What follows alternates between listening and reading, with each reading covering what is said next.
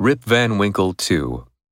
The old gentleman died shortly after the publication of his work, and now that he is dead and gone, it cannot do much harm to his memory to say that his time might have been much better employed in weightier labors. He, however, was apt to ride his hobby in his own way, and though it did now and then kick up the dust a little in the eyes of his neighbors, and grieve the spirit of some friends, for whom he felt the truest deference and affection, yet his errors and follies are remembered more in sorrow than anger, and it begins to be suspected that he never intended to injure or offend.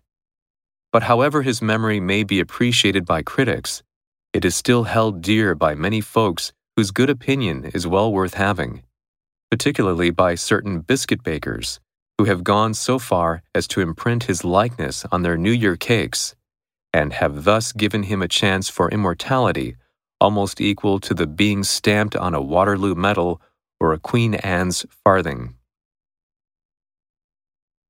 Grieve. He grieved over his grandfather's death. Deference. I avoided broaching the topic out of deference to my boss. Folly. It would be folly to suppose that things will suddenly get better. Imprint. Imprint. The ghastly sight was imprinted on my mind. Likeness. The likeness of the king is incredibly realistic. Immortality. It was at that very moment that his fame gained immortality.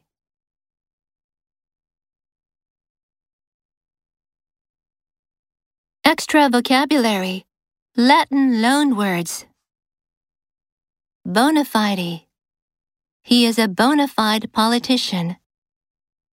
Quid pro quo. She never asked for any quid pro quos. Sine qua non. Statistical literacy is a sine qua non for this kind of research. Mutatis mutandis Article 4 shall apply mutatis mutandis to this case.